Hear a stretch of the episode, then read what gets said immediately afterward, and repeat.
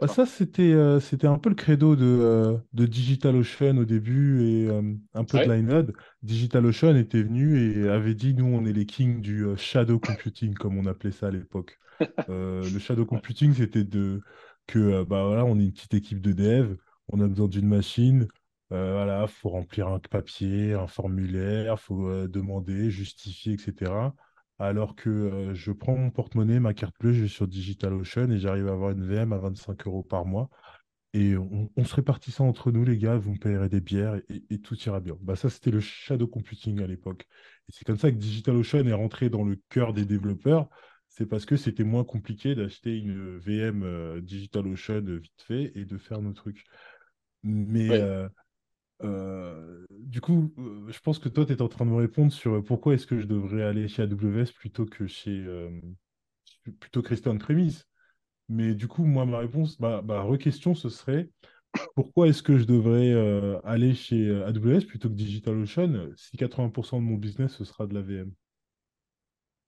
Là, pour moi, c'est un effet de mode. Alors oui, je te répondais effectivement sur la notion cloud computing versus euh, infrastructure Premise. on- on-premise. Euh, sur la partie, euh, enfin voilà, rapidité, provisioning. quoi. Euh, après, pourquoi AWS, euh, tu parles de l'entité, c'est-à-dire pourquoi AWS plutôt qu'un Vultr ou plutôt qu'un autre fournisseur? Ouais, clairement. Euh, je pense qu'il y, a il y a clairement une- un effet de mode, un effet de mode, un effet de, de confiance, un effet de. Je pense qu'à AWS, euh, même Azure, ils sont en train de bien rattraper sur ça. Ils sont très très forts euh, pour donner. Alors ça, c'est mon recul à moi. Je dis pas que c'est la, la, la vérité, mais moi, c'est ce que je constate dans les équipes euh, chez mes clients. Euh, c'est que voilà, ils ont euh, du Terraform et plein de solutions qui sont déjà prêtes à consommer, à copier-coller dans leur projet. Et du coup, bah voilà, ils consomment de l'Azure ou de, ou de la l'AWS. Donc là, c'est plus du choix parce que en fait, derrière, ces entreprises sont très très fortes pour, bah, pour entre guillemets former. Voilà, donner du prêt à l'emploi, donner, euh, donner du, du quick win quoi. En fait, voilà, hein, c'est vraiment du quick win et euh, Ouais.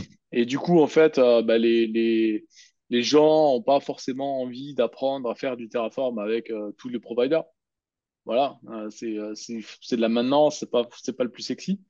Donc, je pense qu'il y a vraiment cet aspect-là. Dans les grosses boîtes, il y a un peu l'aspect du directeur qui, comme il va choisir AWS, euh, bah, il a choisi Microsoft. Alors, c'est pas forcément la meilleure solution, mais c'est le leader du marché. Et si demain il y a un problème, eh ben, on ne viendra pas me reprocher d'avoir choisi le leader du marché. Ça, c'est le cas hein, c'est ce qu'on voit vraiment de partout. Euh, c'est tabou euh, de le reconnaître et de le dire, mais c'est la réalité. Euh, je, je pense qu'aujourd'hui, par exemple, tu vois, un, un DSI d'un grand groupe, euh, bah, il, je pense qu'il voilà, il aurait un peu de courage de sélectionner un acteur français euh, pour déployer de, l'infra euh, d'envergure, euh, plutôt que de dire bah, je vais partir sur de l'Azure ou de la l'AWS. C'est mon opinion et c'est ce que j'ai souvent constaté.